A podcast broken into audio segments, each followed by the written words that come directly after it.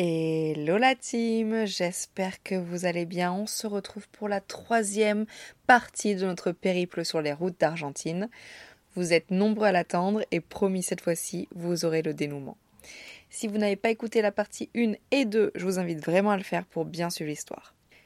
Petit rappel rapide du contexte. Je suis en Argentine avec Lisa. On voyage en stop sans argent pendant notre tour du monde. Nous sommes actuellement en train de remonter l'Argentine par la route 40 côté Patagonia et nous sommes exactement au croisement de El Chalten et de la route 40 où on vient de nous déposer. Nous n'avons plus de réseau depuis trois jours. La dernière fois qu'on a donné des nouvelles, nous étions à Ushuaia, à 1000 km de là. On a planté notre tente au bord de la route 40, en plein cœur du désert. Il n'y a aucune ville à plusieurs dizaines de kilomètres autour de nous et aucune source de lumière. Il y a quelques instants, une voiture s'est arrêtée sans raison, une porte a claqué et la voiture a redémarré. S'en est suivi des bruits de pas et le faisceau d'une lampe torche pointée sur notre tente. On a paniqué, on a pris notre courage à deux mains, on est sorti armé d'un couteau et d'une bombe lacrymo, on a vu personne, on a tout rangé. J'imagine qu'il est environ 21h30, il fait nuit noire, on a nos sacs à dos de 23 kg chacune sur le dos. C'est parti pour la partie 3. Let's go. Ok, donc là, le plan, il est simple. C'est de trouver un lieu pour dormir sans être seul. Vous me direz un peu compliqué au milieu de nulle part, mais quand on nous a déposé, on nous a dit qu'il y avait une station-service à 2 km environ du croisement. Donc c'est notre objectif, marcher le long de la route 40 pour la trouver. On se met en route, en réalité, on est sous le choc on est chargé comme jamais. Je pense que dans la précipitation, on a aussi rempli nos sacs de sable en rangeant toute la tente et nos affaires à l'arrache, et ils pèsent une tonne. On a nos lampes frontales sur la tête, chacune un couteau, l'autre la bombe lacrymo, et il règne un silence, pas un bruit. Juste le bruit du frottement de nos sacs à dos sur nos vêtements. Il fait si noir. Je ne sais pas comment c'est possible qu'il fasse si noir. Il faut imaginer qu'on ne voit rien en dehors de notre faisceau lumineux.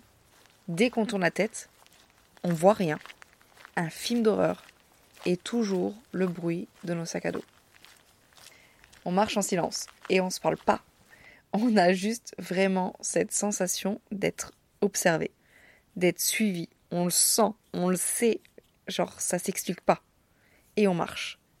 On n'a jamais marché aussi vite de notre vie. On n'est pas non plus rassuré d'être solo sur le bord de la route, même s'il y a peu de voitures, peut-être une toutes les 20 minutes, on ne sait pas vraiment sur qui on peut tomber. Je sais pas si vous me suivez sur Insta, mais la semaine dernière, je vous ai partagé une vidéo de l'endroit exact du carrefour. Et on voit bien qu'au croisement, il y a un panneau kilométrique.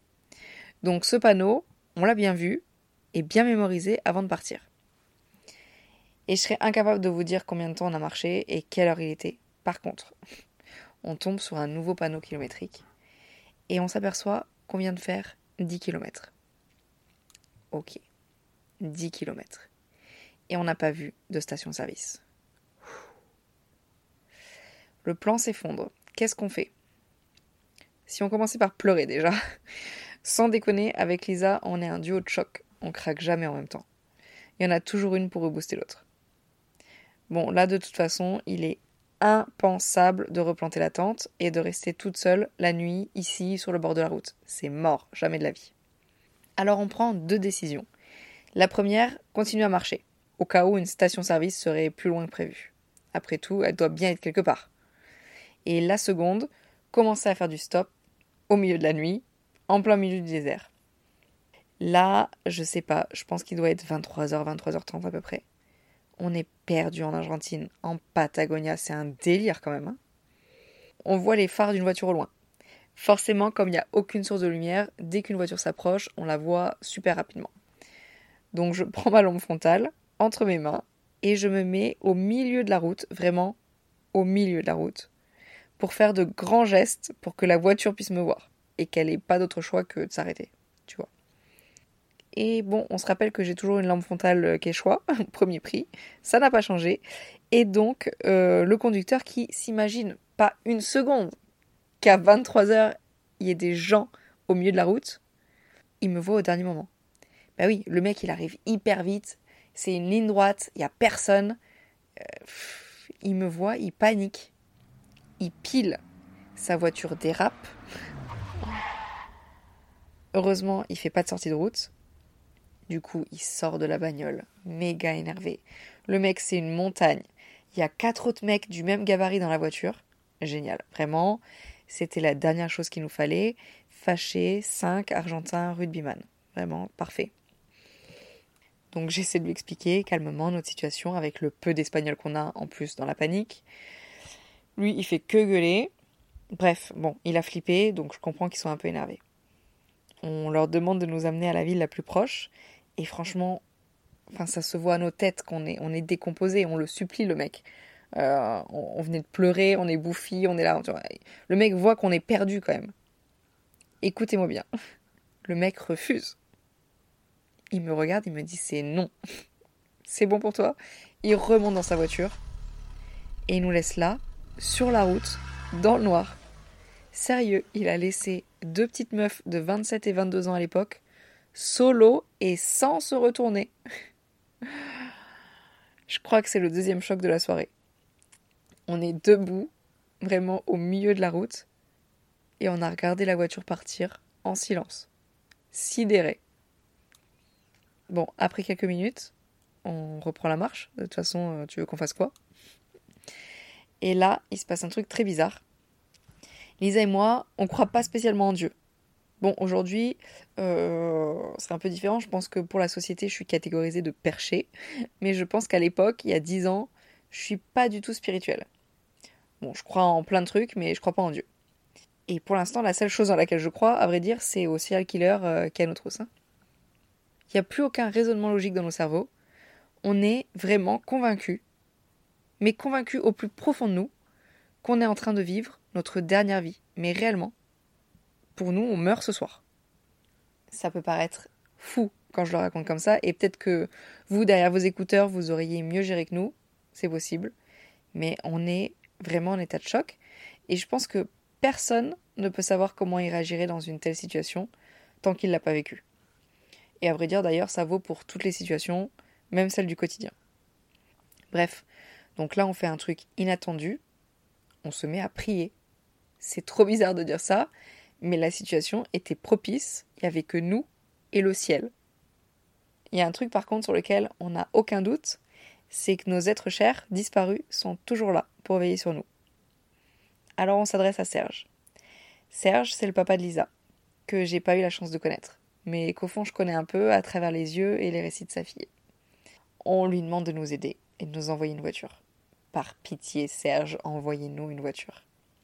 Et je vous jure, sûrement pour vous que ça sera qu'une coïncidence, mais à l'instant T où on termine notre phrase, apparaît dans l'obscurité les faisceaux lumineux des phares d'une bagnole. Pour nous, c'est clairement une réponse. Il n'y a aucun doute. Et franchement, aujourd'hui encore, je n'ai aucun doute on retrouve un peu d'espoir. Et bon, très vite, le stress monte de nouveau.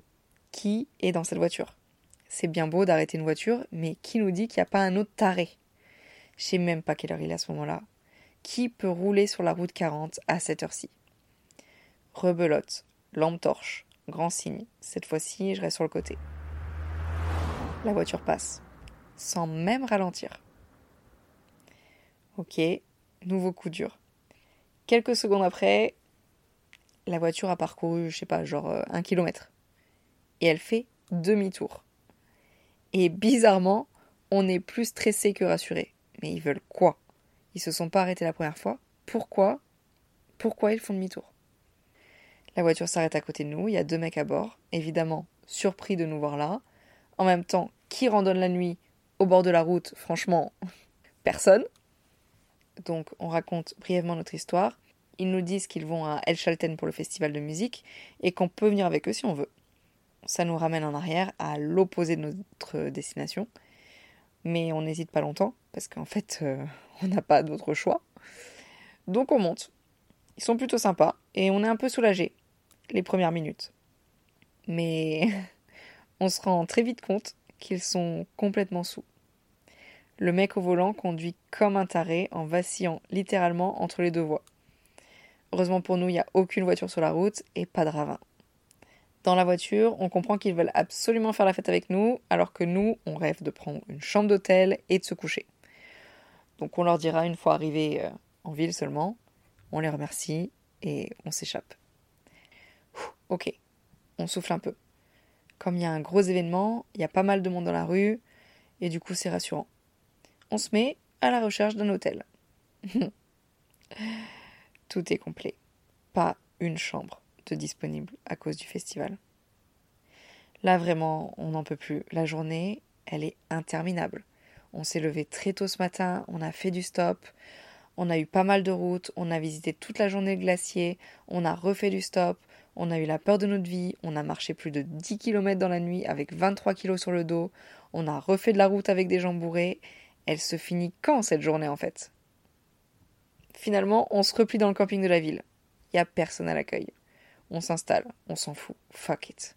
On passe une nuit affreuse. On se barre à 7 heures du mat pour pas payer. Mais, quelle vie Et on n'oublie pas qu'on doit remonter jusqu'à Bariloche pour prendre ensuite notre avion à Santiago. Comment vous dire qu'il est hors de question qu'on reprenne le stop? De peur d'être encore bloqué au même carrefour de la route 40, puisqu'il faut irrémédiablement repasser par là. Donc au réveil, on se dirige tout droit vers la station de bus. On demande un billet pour Bariloche, c'est 160 balles. 160 balles. Mais on n'a pas d'argent en fait. On lâche quand même 80 balles pour faire la moitié du trajet. Le bus part en fin d'après-midi, donc on va se poser un peu dans la ville. Et euh, on a enfin du Wi-Fi. Hmm. On se rappelle que le dernier message envoyé il y a 4 jours, c'était au cas où il nous arrive un truc, on est en camion avec Mathias et Mathias. Je me suis déjà demandé si on avait disparu cette nuit sur la route 40, est-ce que nos deux petits chauffeurs auraient été accusés à cause de mon SMS débile? Des fois, ça tient à peu de choses. Hein. Bref, on monte dans le bus. On fait la route jusqu'au croisement. Et là, la police partout.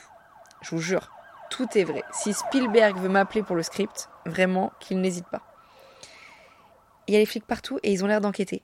Il y a des flics avec des petits calepins là qui posent des questions. Ils arrêtent toutes les voitures, tous les bus.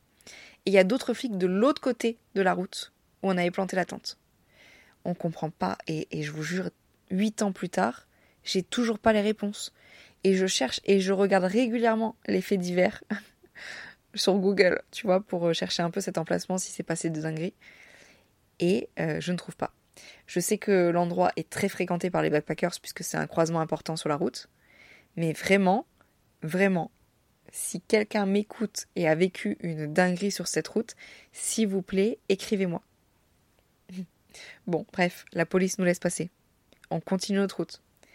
Le bus s'arrête à la station-service. Tu sais, celle qu'on a cherchée toute la nuit. En fait, elle existait bel et bien, mais il fallait s'enfoncer dans un petit chemin qu'on n'a absolument pas vu. Et comme euh, on n'a vu aucune lumière, peut-être qu'elle était même fermée, mais on le saura jamais. Dans le bus, il y a plein de gens. En fait, il y a plus de gens que de sièges. Certains sont assis dans l'allée centrale et la route est un peu chaotique. Sans oublier que, bon, notre chauffeur euh, est saoul également. C'est dans la thématique. Hein. Il y a une femme euh, que ça commence vraiment à agacer, une Argentine. Elle parle fort dans le bus, elle se plaint de la situation des jeunes assis euh, sur le sol, surtout quand tu vois le prix du billet, et demande au chauffeur de s'arrêter pour boire du café afin de dessouler. Mais ça, elle va lui demander 15 fois, ce qui va clairement le gonfler. Finalement, la nana appelle les flics depuis le bus, et quelques kilomètres plus loin, le bus se fait arrêter par la police. Purée, il est 2 heures du mat et on est encore arrêté au milieu du désert. Les flics vérifient les passeports de tout le monde, fait acheminer un second bus de la compagnie pour que les gens qui sont sur le sol euh, puissent être installés confortablement, et ils laissent repartir le chauffeur en état d'ivresse. On finit tant bien que mal le voyage jusqu'à la prochaine ville. Bon, on n'a vraiment pas envie de reprendre le stop. Ça nous a bien calmé cette histoire. On n'a pas le choix, puisque nous n'avons pas d'argent, on retend donc le pouce. On est pris en stop par un couple de hippies de 50 piges dans un van vintage. Hyper sympa. On fait un bout de chemin avec eux et nos routes se séparent. Avant de quitter le van, la femme me remet dans la main un chapelet et me regarde droit dans les yeux et me souhaite bonne chance. Ambiance. Hein. On descend du van et de nouveau, il n'y a rien autour. Bon, ceci dit, c'est très beau, mais vraiment, c'est paumé. Comment on peut se retrouver dans cette situation encore? Comment c'est possible? Comment on s'est arrangé? C'est le début d'après-midi et il n'y a aucune voiture qui passe. Mais genre aucune. Encore moins que vers El Chalten. Je crois qu'on attend deux heures. Deux heures sans aucune voiture. C'est la première fois que ça nous arrive. Et finalement, au loin, une voiture approche. C'est la première. La première depuis qu'on est arrivé là. Alors c'est clairement le moment de sortir ton plus beau smile. Et je crois que Serge était toujours avec nous parce que la voiture s'arrête. À son bord, un homme d'une cinquantaine d'années qui se rend à Bariloche. Putain, on se dit que ça y est. On va en venir à bout de cette route 40, quoi. Avec lui, un jeune homme autostoppeur également. On arrivera le soir à Bariloche. C'est une grande ville et on a toujours notre aventure de Rio Grande en tête. Le jeune autostoppeur nous proposera de planter la tente avec lui sur la rive de Rio Negro. On accepte, on partagera un plat de pâtes qu'on aura fait cuire sur son réchaud. À ce moment-là, on n'est pas très sociable, je crois. Mais on commence un peu à redescendre de toute notre aventure argentine et de toutes les émotions vécues ces derniers jours. C'est fou parce que je vous raconte cette anecdote et je me suis replongée dans tous les détails et dans tous mes souvenirs. Et je peux encore ressentir les sensations de peur de l'époque. J'ai des images, mais très précises, alors que c'était il y a huit ans. Je vois Lisa remonter la tente, mes mains qui tremblent avec le couteau et la bombe lacrymo, le dérapage de la voiture, les phares dans la nuit, le ciel, la flic avec son bloc-notes, le regard flippant d'un mec dans une voiture pendant la pause à la station-service. On est clairement sorti de là avec quelques traumas. Par exemple, aujourd'hui, Lisa et moi, on a beaucoup de mal à supporter les phares de voiture dans la nuit. Mais surtout, ce que je retiens, c'est qu'au final, l'Argentine, c'est un de mes meilleurs souvenirs de tour du monde. C'est fou. Comment c'est possible avec toutes ces galères Parce que là, après le troisième épisode, clairement, je me rends compte qu'on a eu plus de galères qu'autre chose. Mais l'aventure, elle était folle. On l'a vécue. Est-ce que c'est possible de se sentir plus vivant que ça? On a appris tellement sur nous-mêmes. Et je pense que cette aventure, c'est clairement ce qui a soudé à tout jamais ma relation avec Lisa. J'ai beau vous l'avoir raconté en détail, au final, personne ne pourra jamais comprendre à 100%. Même si j'espère que mon récit vous aura rapproché de la réalité. Voilà, j'espère que cette trilogie en Argentine vous a plu et vous a convaincu que malgré tout, voyager c'est toujours la meilleure des options. Si vous voulez m'aider, n'hésitez pas à noter et commenter ce podcast sur la plateforme de votre choix. Vous pouvez également activer les petites cloches et me suivre sur Insta. Bisous la team, à la semaine prochaine.